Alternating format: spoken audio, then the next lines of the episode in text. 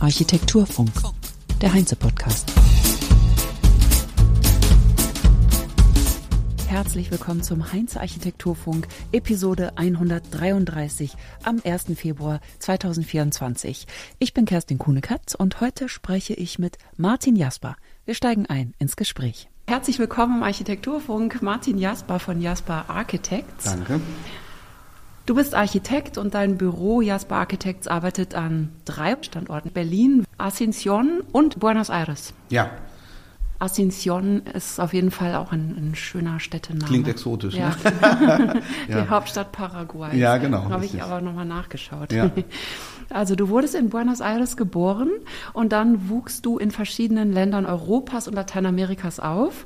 Architektur hast du an der Universität der Künste in Berlin studiert und ähm, du hast mehrere Auslandssemester verbracht in Chile, Mailand und China. Und in Mailand hast du auch Malerei studiert. Mhm, richtig. Auch komplett oder wie ernst war das? Nee, das war kein abgeschlossenes Studium. Ich habe äh, zwei Jahre an der Akademie von Breda in Mailand äh, Malerei im Anschluss meines Architekturstudiums studiert. Ja. Und eine kleine Korrektur, ich bin in Ecuador geboren, nicht in Argentinien. Und bin dann aber 2008 nach meinem Malereistudium da in, äh, in Mailand nach Argentinien umgesiedelt und habe dann da mein Büro gegründet. Also das war unser erster Standort tatsächlich in Buenos Aires. Ach krass. Ja, dann ist meine ganze Theorie, dass du zurück zu deinem Geburtsort gehst, ja völlig hinfällig. naja, ist immerhin der Kontinent, ne? derselbe Ja. Kulturkreis. ja. Ja, ich wollte halt auch genau fragen, warum und wie und womit hast du in Buenos Aires angefangen? Ja, das hat sich ergeben. Es, äh, ich hatte damals noch einen äh, Partner, einen Architekten, und wir wurden eingeladen äh, für ein Projekt eines deutschen Investmentfonds, Taurus Investment heißen die. Die haben einen äh, Technology Park und Business Park entwickelt in Buenos Aires. Äh, und da äh, Taurus deutschen Ursprungs ist, haben die uns als deutsche Architekten eingeladen, an dem Projekt äh, teilzunehmen. Und das war dann für mich, damals war ich 28 ne, oder 27, als junger Architekt natürlich eine extrem spannende Aufgabe. Da habe ich gleich Ja gesagt und habe dann mein Malereistudium an den Nagel gehängt und bin rüber und habe dann doch äh, mein studiertes Fach äh, angenommen und hab, äh, bin angefangen, da berufstätig zu werden. Ach so, das heißt, du wolltest gar nicht in allererster Linie wirklich Architekt werden, sondern bist von der Architektur erstmal auf die Kunst gekommen. Na, das kann man so nicht sich sagen. Ich glaube, es war immer zwei Schienen bei mir. Ne? Ich habe ja an der Universität der Künste äh, hauptsächlich studiert hier in Berlin, äh, habe mich da auch in verschiedene äh, Kurse der bildenden Künste äh, eingeschrieben und habe die auch verfolgt und habe das immer eigentlich äh, ein bisschen parallel geführt. Das sind auf jeden Fall zwei Interessensfelder und äh, ich habe nie einen festen Entschluss gefasst, ich mache jetzt das eine oder das andere. Für mich äh, gibt es da so ein gewisses Zusammenspiel ne, Ja. zwischen den beiden Disziplinen. Ähm, und so sehe ich das auch heute. Ich meine, heute bin ich hauptsächlich als Architekt tätig, aber es gibt ja immer wieder äh, Bereiche der Architektur, wo auf jeden Fall künstlerisch gedacht wird, künstlerische Ansätze es gibt und die Kunst spielt da immer mit. Ja, jetzt ist natürlich in in der Architektur ein großer Umbruch auch ähm, wegen des Klimawandels, wegen der Problematik der CO2-Emissionen, die ja bekannt sind in der Baubranche. Äh, Gibt es da viele Hebel zu bewegen. Deswegen möchte ich gerne, weil es auch viel um Umbau natürlich geht, über das Projekt absprechen. Hier in Berlin ab. Das war ganz viel schon in den Medien und Du hast darüber auch auf dem Heinze Klima Festival berichtet. Und das Projekt ist eine Transformation eines Kaufhauses des ehemaligen Zentrum Warenhauses in ein Bürogebäude. Und das Zentrum Warenhaus war damals, oder das Gebäude steht immer noch am Berliner Ostbahnhof. Das war eine Kaufhausikone der DDR aus den 70er Jahren. Also ein in die Jahre gekommenes riesiges Haus. Hauptnutzer ist jetzt der Online-Händler Zalando. Das finde ich auch ganz interessant. Als Zeichen der Zeit. Früher ein Warenhandel, jetzt ist da der Online-Händler. Und der erweitert damit seinen neuen Unternehmenscampus in Berlin-Friedrichshain in Nachbarschaft zur Mercedes-Benz Arena und der Eastside Gallery. Also da ist ein großer Campus entstanden.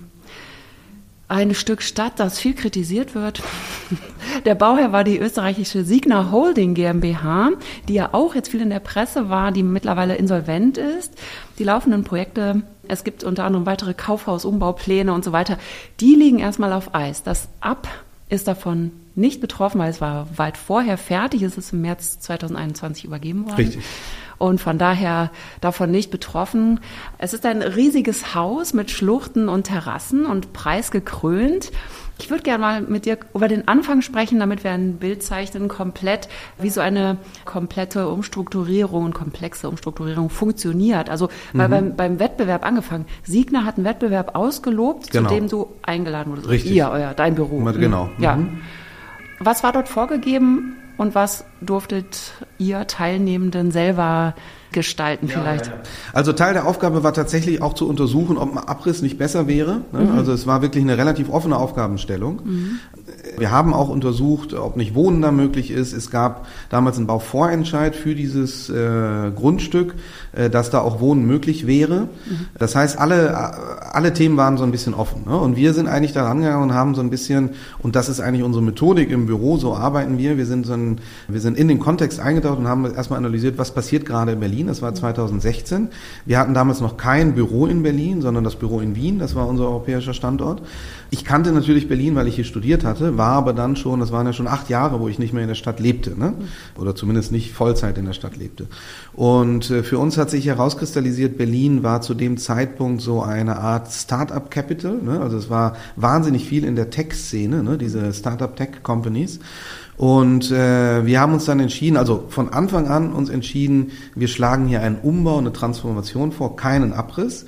Ich war ja Student, als hier der Palast der Republik abgerissen wurde und diese ganze Polemik, das ganze Thema habe ich äh, sehr interessiert mitverfolgt und was dann entschieden wurde, war eigentlich, äh, also der Meinung war ich nicht, das hätte eigentlich meiner Meinung nach auch transformiert werden können. Mhm. Und dann war für mich eigentlich ganz klar, wir schlagen hier eine Transformation vor. Das ist ja auch eine Ikone aus der Zeit der DDR, das war das äh, Flagship Store quasi, das Zentrum Zentrum Warenhauses am damaligen Hauptbahnhof der DDR-Hauptstadt. Der Ostbahnhof war damals Hauptbahnhof der DDR-Hauptstadt. Das heißt, das war erstmal für uns gesetzt. Und dann haben wir analysiert, da gibt es diese Textszene, die braucht Büroflächen. Ne? Die sucht händeringend nach Büroflächen.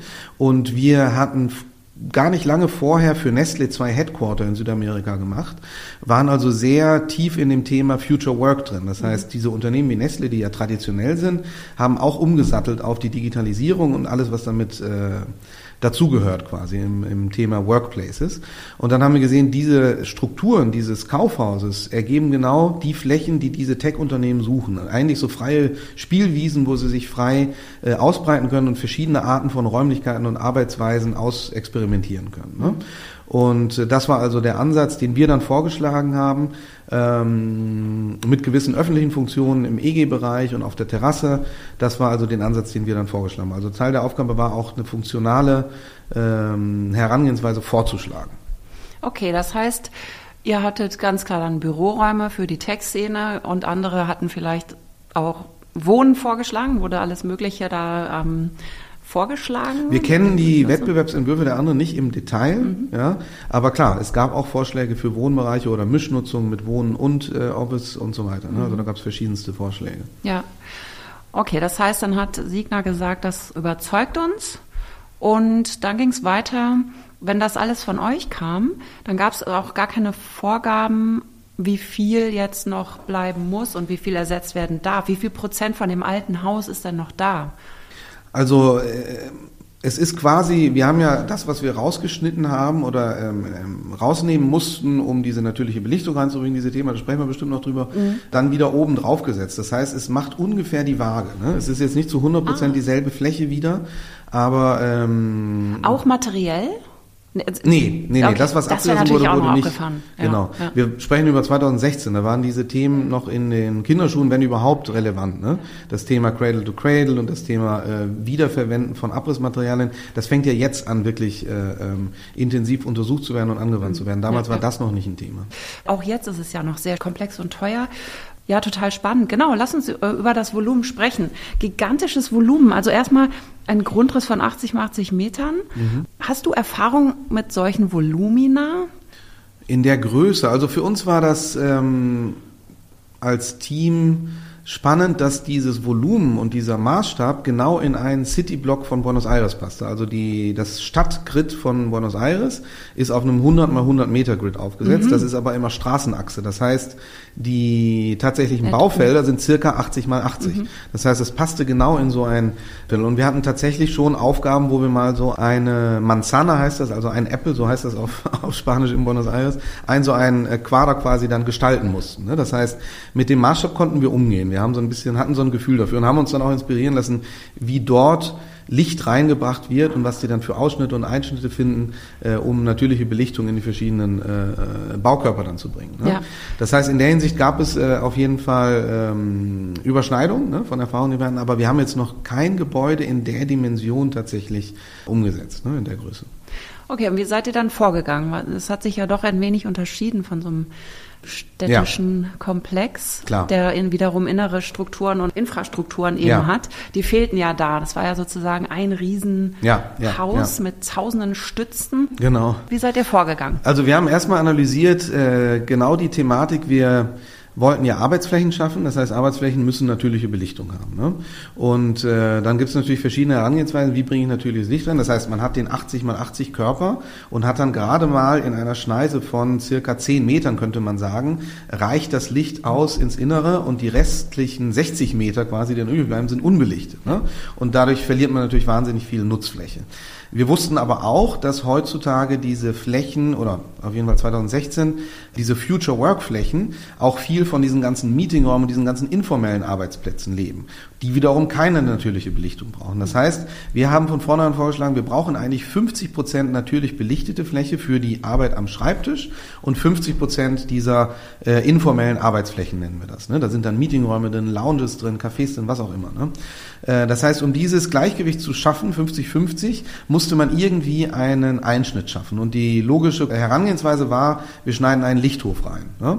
Und dann haben wir aber ziemlich früh äh, festgestellt, dass dieses Lichthof einschneiden eigentlich einerseits Flächen erzeugt, wo ich dann von der einen Fassade des Lichthofs immer nur auf die andere Fassade des Lichthofs schaue und dieser Gebäudekörper, der so massiv auf diesen Hermann-Störplatz äh, steht, mhm. dann so bestehen bleiben würde. Wir wollten unbedingt irgendwas schaffen, was auch diesem Körper eine neue urbane Präsenz gibt. Mhm. Und dann sind wir auf die Idee gekommen, diesen Einschnitt von der Menge her gleich, aber nicht im Inneren als Innenhof zu machen, sondern verteilt an den vier Außenfassaden. Mhm. Und das war dann der springende Punkt und dann haben wir diese Kerben oder Canyons da reingeschnitten, um auch gleichzeitig aus dem Inneren heraus, wir denken die Gebäude ja auch immer aus dem Inneren, wie schaue ich dann auf die Stadt, die Fassadenfläche eigentlich zu vermehren dadurch. Ne? Wir erzeugen dadurch ja mehr Fassadenfläche mhm.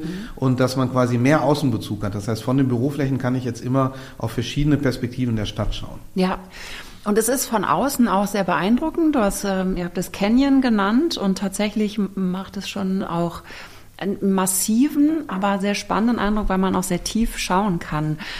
Ist es nicht wahnsinnig teuer, so viele Terrassen zu bauen, diese ganzen Übergänge, Wärmebrücken und so weiter, also neue Fassade schaffen? Ganz klar, wir wollten qualitative Büroflächen schaffen. Ne? Und Teil unsere Konzepte zumindest als Büro, und da sind wir auch äh, standfest und wollen das durchsetzen, dass diese Büroflächen auch immer einen Außenbezug brauchen. Das heißt, man kann nicht mehr Büro Büros planen, wo ich keinen Austritt habe, wo ich keine Terrasse habe. Und deswegen war uns ganz wichtig, äh, Teil des Konzeptes so zu machen, dass jede Bürofläche, jede Etage genügend äh, wirklich Außenfläche auch hat, dass die Mitarbeiter auch nach außen treten können. Und das war unser Konzept von Anfang an. Also und da sind wir auch nicht abgekommen. Die Formen der Canyons haben sich über die verschiedenen Entwurfsphasen geändert, mhm. aber das Konzept, dass Terrassen sind auf jeder äh, Ebene, das ist so geblieben. Ne? Mhm. Und wenn du jetzt mal zurückblickst, das ist ja abgeschlossen und, und längst in Nutzung und angenommen und alles. Was waren die größten Schwierigkeiten, womit du nicht gerechnet hast? Ah, Also ich, die größten Schwierigkeiten, ob ich damals damit gerechnet hatte oder nicht, jetzt ist es ja wie gesagt in der Vergangenheit. Mhm.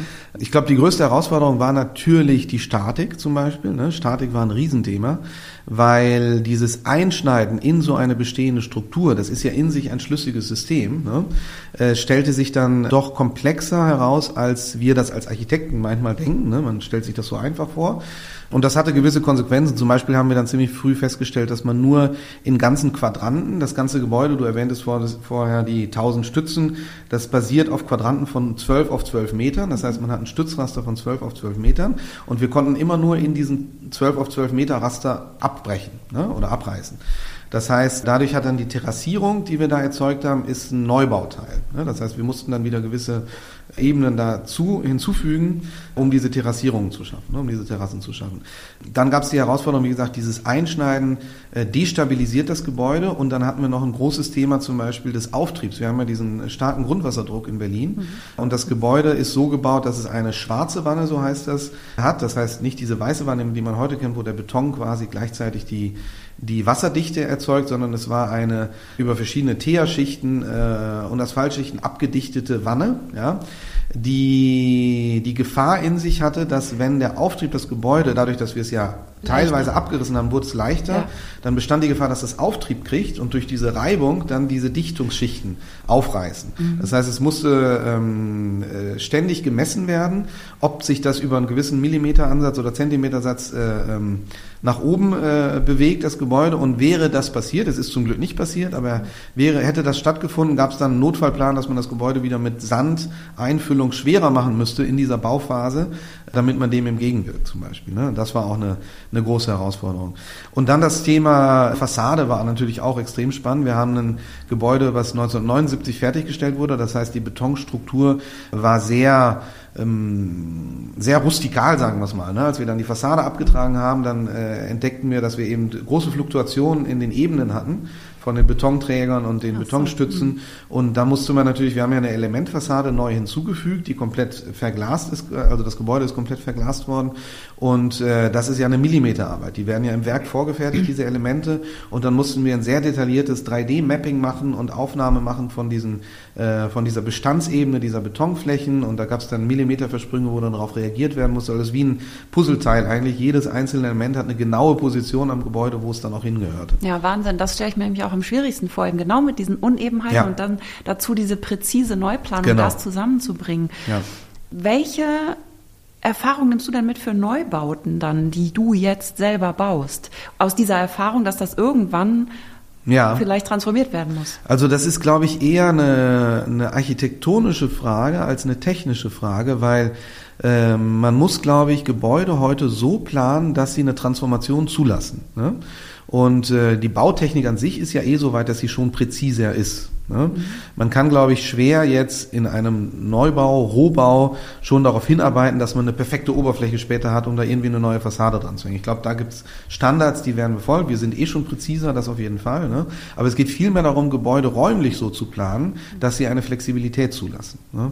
In unserem Fall hier hatten wir eine Gebäude, eine Geschosshöhe von 5,40 Meter, das war ja Kaufhaus, ne? Und diese Höhe alleine hat so viel Flexibilität mit sich gebracht, dass wir auch in der Ausführungsplanung schon auf die Pandemie reagieren konnten. Es gab ja den Online-Händler Salando, die standen ja schon fest als Mieter und äh, die haben dann schnell umgesattelt und haben gesagt, nee, wir brauchen jetzt nicht nur Bürofläche, sondern machen hier auch unsere Produktion rein. Das heißt, Produktion mhm. heißt bei Salando Fotostudios. Mhm. Und diese Fotostudios brauchen wieder höhere Geschosshöhen. Wäre das jetzt ein Neubau gewesen, wäre das gar nicht möglich gewesen. Ja. Ne? Da hätte nie die Geschosshöhe gereicht. Das heißt, diese Konsequenz nehme ich mir so ein bisschen mit, ne? dass man Gebäude plant, räumlich so plant und auch von der Struktur her so plant und von den Höhen so plant, dass sie eine spätere Umnutzung ermöglichen. Ja, und Abbaubarkeit spielt auch eine Rolle? Na Sicherheit, klar, klar. Also es wäre weitaus einfacher für uns gewesen, zum Beispiel wäre die Fassade damals nicht äh, mit so massiven Betonplatten festbetoniert gewesen und solche Sachen. Ne? Ja. ja, überhaupt, das wollte ich auch nochmal fragen. Die war ja ganz toll, die Fassade, so pixelig bunt. Ähm, das waren so bunte Quadrate, die so ein pixeliges Bild ergeben haben, soweit ich mich erinnere. Mhm. Und die waren aus Beton, ja? Ja, das waren Betonplatten, die dann mit diesen Kacheln nochmal äh, verklebt waren. Quasi. Ja, okay, ne? da konnte man dann nichts machen. Das heißt, man konnte die Kacheln und die Fliesen gar nicht mehr retten, auch wahrscheinlich dann. Nee, das wäre, wäre schwer. Also wir hatten mal so Ansätze, dass man diese Fliesen wieder nutzt zum Verkleiden vom Innenbereichen und so, aber das hat sich alles als äh, eigentlich unmachbar erwiesen. Mhm, ne? Ja. Okay, das heißt, das ist aber die Schwierigkeit mit den alten Bauwerken, weil man da noch gar nicht darüber genau. nachgedacht hat, ne? dass ja. man das mal wieder abbauen ja, muss. Ja, mm, das Gebäude ist mit LEED Gold ausgezeichnet, ein international anerkanntes Zertifizierungssystem für ökologisches Bauen. Was macht das Haus so nachhaltig? Ich denke, äh, also erstmal ist das ja eine Transformation. Ne? Allein dieser Ansatz ist ja schon ein nachhaltiger Ansatz. Wir haben ja dadurch, dass wir eben das nicht abgerissen haben, eigentlich wahnsinnig viel Betonneubau sparen können, einsparen können. Dann haben wir technische Themen, also es ist natürlich auf dem letzten Standard der Technik sowieso, äh, berücksichtigt natürlich alle Normen, die wir in Deutschland ja eh haben. Und dann sind aber auch da Innovationen eingebaut worden, zum Beispiel die Wärmerückgewinnung des Abwassers. Das ist zum ersten Mal in einem Bürogebäude in Berlin äh, mit E.ON damals entworfen worden, ne, entwickelt worden und da angewandt worden. Und solche Themen sind natürlich extrem spannend gewesen und es funktioniert auch. Ne? Also mhm. das zeigt sich dann erst nach einem ersten Betriebsjahr, wo quasi alle Jahreszeiten einfach durch sind. Ich kann jetzt kenne jetzt die Prozentzahl nicht, da müsste man ne, die Techniker fragen, aber es ist auf jeden Fall äh, ein Erfolg gewesen. In den Innenstädten stehen ja auf wertvollen Grundstücken einige große leerstehende Kaufhäuser und jetzt geht wieder eine Insolvenzwelle los. Welche Rolle werden sie in Zukunft spielen? Die Kaufhäuser? Mhm. Also ich denke, das ist ein Phänomen, womit jede mittelgroße deutsche Stadt zu kämpfen haben wird. Ne? Deswegen glaube ich, werden sich die, die Besitzer, die Eigentümer dieser, dieser, dieser Immobilien Gedanken machen müssen, wie sie mit diesen Gebäuden umgehen, weil die sind ja in der Größe. Also ich, ich, äh, ich meine Eltern zum Beispiel kommen aus Münsterland, deswegen kenne ich so Städte wie Münster, Coesfeld und so weiter. Alle diese Städte haben große Einkaufszentren im Zentrum und die sind ja so groß, dass sie wirklich einen, äh, einen Einfluss, einen Impact, mir fällt das Wort für Impact im Deutschen nicht ein, aber ja, ähm, äh, Einfluss ist ein Einfluss, ja, einen Einfluss haben auf das Leben der Innenstädte, auf die Qualität des Lebens der Innenstädte. Das heißt, da müssen schnell Funktionen rein, die das Leben wieder, äh, die, die einfach Interesse bringen für die Einwohner, dann weiterhin sich in den Innenstädten aufzuhalten, weil sonst werden diese Riesenkolosse als tote äh, Gegenden da ähm, sich auftun und das wird wahrscheinlich ein sehr, würde es einen sehr negativen Einfluss auf die Innenstadt haben. Ne? Ja, ja. Was würdest du aus diesem Projekt für zukünftige Umnutzung eben dieser Riesen ableiten? Ja, also wir hatten jetzt bei dem ab Berlin das Glück oder so ist es einfach passiert, dass ziemlich früh dieser große Hauptmieter feststand. Ne? Das heißt, wir haben das Gebäude geplant damals für einen Mieter. Ne? Das heißt, diese Büroflächen, alle acht Geschosse, die wir da haben, sind für einen Mieter gedacht gewesen. Ne? Und ich glaube, was spannend wird, sind die multifunktionalen Nutzen dieser Immobilien. Wir haben jetzt schon zwei, drei weitere Aufträge, wo wir Studien anfertigen, für verschiedene Städte in Deutschland auch, wie man auch verschiedene Nutzungen in diesen Gebäuden unterbringen kann. Wir haben ja an einem Wettbewerb teilgenommen für ein weiteres Projekt, auch der Siegner am Leopoldplatz, da steht ja auch ein großes Karstadt. Leopoldplatz in Wedding? Genau, in Wedding, in Wedding, genau. genau. Direkt an der Ecke da. Ne? Mhm. Und äh, da haben wir zum Beispiel vor, also das war schon von der Signa so vorgegeben, also die Entwickler sind natürlich auch weiter ne, in der jetzigen Zeit, wo das so ein wichtiges Thema ist, der Umnutzung dieser Gebäude, dass multifunktionale Gebäude vorgeschlagen werden. Ne? Und ich glaube, das ist eine, eine spannende Aufgabe und wird nochmal ein bisschen eine andere Herangehensweise vielleicht erfordern. Ne? Mhm. Und da geht es dann auch um Aufbauen von anderen Flächen auf die Gebäude. Jetzt haben wir zum Beispiel das Thema Holzbau. Es hat sich sehr schnell weiterentwickelt und da haben wir Möglichkeiten, eben die Aufbauten dann in Leichtbauweise, in Holzbauweise zu machen. Und wie bringe ich dann, ich sehe das so ein bisschen wie so große Ozeandampfer, diese Gebäude, mhm. ne, die mhm. dann da stehen mhm. und wo eben so eine kleine Stadt in der Stadt eigentlich passieren kann. Ne? Ja. Ähm, und das sind ganz spannende Aufgaben. Es gibt ja so Pioniere beim zirkulären Bauen, die ja quasi so vorgehen, dass sie sagen, das, was auf der Baustelle ist, wird wiederverwendet für das Neue. Ich denke immer, das ist auch, steckt noch in den Kinderschuhen, also ist noch nicht so in der breiten Masse, klingt aber natürlich total super, wenn das klappt. Ja, ja. Klappt das? Das hängt immer davon ab, was man für einen Bestand hat. Ne? Also wenn da Elemente sind, die man wiederverwenden kann. Also was ich mir sehr gut vorstellen kann, ist, wenn zum Beispiel Teile abgerissen werden, ja, Betonelemente abgerissen werden, dass man diese wieder nutzt, ne, in irgendeiner Art von Prozedere, dass einfach diese Abrissmaterialien genutzt werden können. Der, der äh, im Beton ähm, sich befindende Stahl zum Beispiel, ist ja klar, dass der recycelt wird. Ne? Dann gibt es bestimmt Fassadenelemente, Fassadenthemen, die man wiederverwenden kann auch. Ne? Also alle diese Themen, glaube ich, sind absolut äh, richtig und relevant und werden mit Sicherheit, soweit es eben der Bestand dann zulässt, ne, auch angewandt. Geht es dann jetzt noch weiter da am Leopoldplatz oder muss die Signer sich erst nochmal neu sortieren? Und also das, das, weiß ich nicht. Wir haben den Wettbewerb ja nicht gewonnen. Ne? Mhm. Wir hatten zwar den Publikumspreis gewonnen, aber die Fachjury hat den Entwurf von Baumschlager Eberle als Siegerentwurf erkoren und die haben den Ansatz gehabt, das dann direkt loszulegen. Ne? Mhm. Und äh, jetzt wissen wir, glaube ich, nicht, was mit der Signer, äh, oder was die Signer ja, ja. davor hat. Ne? Da ja, bin ich nicht drin. Also ich kenne das auch von anderen Büros, die auch sagen, im Moment ist das auf Hold. Okay. Mhm. Ja, dann würde ich gerne noch mal zum Unterschied zwischen den Städten wie Buenos Aires und Berlin kommen auf das Thema Dichte von Städten. Mhm. Hier gibt es ja eine Abneigung gegen die Verdichtung und Buenos Aires ist, glaube ich, eine dichte Stadt, ja, viel dicht, dichter ja. als hier. Mhm. Wie beurteilst du das, die Abneigung zur Verdichtung in Deutschland und wie sich das hier so weiterentwickelt?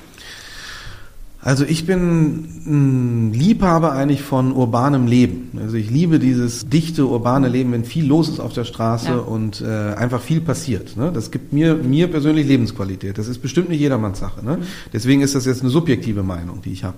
Ich glaube, in Deutschland wäre mehr Dichte auf jeden Fall Gewinn bringt von der Qualität der Städte, also Berlin vor allem, ne, das kennen wir ja vor allem, dass man da mehr zulassen könnte. Und ein ganz wichtiges Thema, was wir wirklich auf der Seele haben, ist das Thema Mischnutzung, dass mehr Mischnutzung zugelassen wird, dass Mischquartiere entstehen. Ja. Weil dadurch entsteht urbanes Leben, Leben auf der Straße und das bringt Lebensqualität. Und ich glaube, mittlerweile ist ja auch der, die Städteplanung, äh, die Stadtplanung auf dem Trichter, dass es äh, um Themen geht wie der Stadt der 15 Minuten und diese Mischgebiete, dass die ja auch immer mehr äh, in den Fokus äh, kommen und auch immer mehr ähm, gewollt werden. Ne? Und da sind dann solche Sachen eben wie diese großen Umbauprojekte relevant, weil die können genau ja ein ganzes Gebäude in Mischnutzung umverwandeln und dann äh, gleich Attraktoren werden für so ein urbanes Leben. Ne? Ja. Also ich finde, da ist mehr möglich. Und dann gibt's ja die große Diskussion immer in Berlin zum Thema Höhe. Auch da bin ich eigentlich ein Verfechter dafür, dass Höhe durchaus zugelassen werden kann. Das ist auch vom, äh, zum Punkt Nachhaltigkeit eigentlich wichtig. Also ein hohes, kompaktes Gebäude ist oft nachhaltiger, als wenn ich diese ganze, dieses ganze Volumen auf viel Fläche verteilen muss. Ne? Mhm. Das ist ja logisch, also im Thema Infrastruktur und Ressourcen. Gut, nun bin ich natürlich auch Architekt und kann mir da wahrscheinlich viel vorstellen, wo es andere Themen gibt äh, der Gesellschaft, die äh, durchaus ihre Argumente zu Recht haben, warum jetzt äh, Dichte vielleicht an einigen Punkten nicht gut ist. Ne? Bei der Dichte spielt ja auch das Erdgeschoss eine riesige Rolle, ob Richtig. das öffentlich ist oder nicht und offen ist eben, wo Menschen dann auch rein ja. können und wieder raus. Wenn man jetzt in Berlin ja, gibt's Orte, da gibt's äh, offene Erdgeschosszonen oder Erdgeschosse, aber es ist eben noch nicht so verbreitet. Ja. Wie ist das in Buenos Aires? Ist da auch mehr Leben auf der Straße? Weil das, das gibt's ja hier gar nicht so wie jetzt in manch anderen ja. Ländern. Also hier sind wir ja in Mitte, direkt an der Nähe des Hackischen Marktes und ich finde, die Hackischen Höfe sind immer ein perfektes Beispiel dafür, was passieren kann mit der mhm. Stadt und was da für qualitative Räume entstehen. Ne? Ich mache nichts lieber, als am Wochenende hier durchzuschlendern und einfach mich dann in einen Café zu setzen. Das ist Lebensqualität. Und das gibt gibt es in Buenos Aires sehr viel. Also die, die Straßenebene, ne? also die Fußgängerebene und dann die, ähm, wie sagt man, die Vereda, also die, die ist, der, der Laufweg, na, jetzt fällt mir der, wo die Leute laufen. Ja, Fuß, ähm, Fußweg. Fußweg, ja. Ja, keine Ahnung. Bordstein, weißt, Bordstein, genau. Also diese ganze Ebene auf jeden Fall wird unglaublich stark genutzt in Buenos Aires. Ne?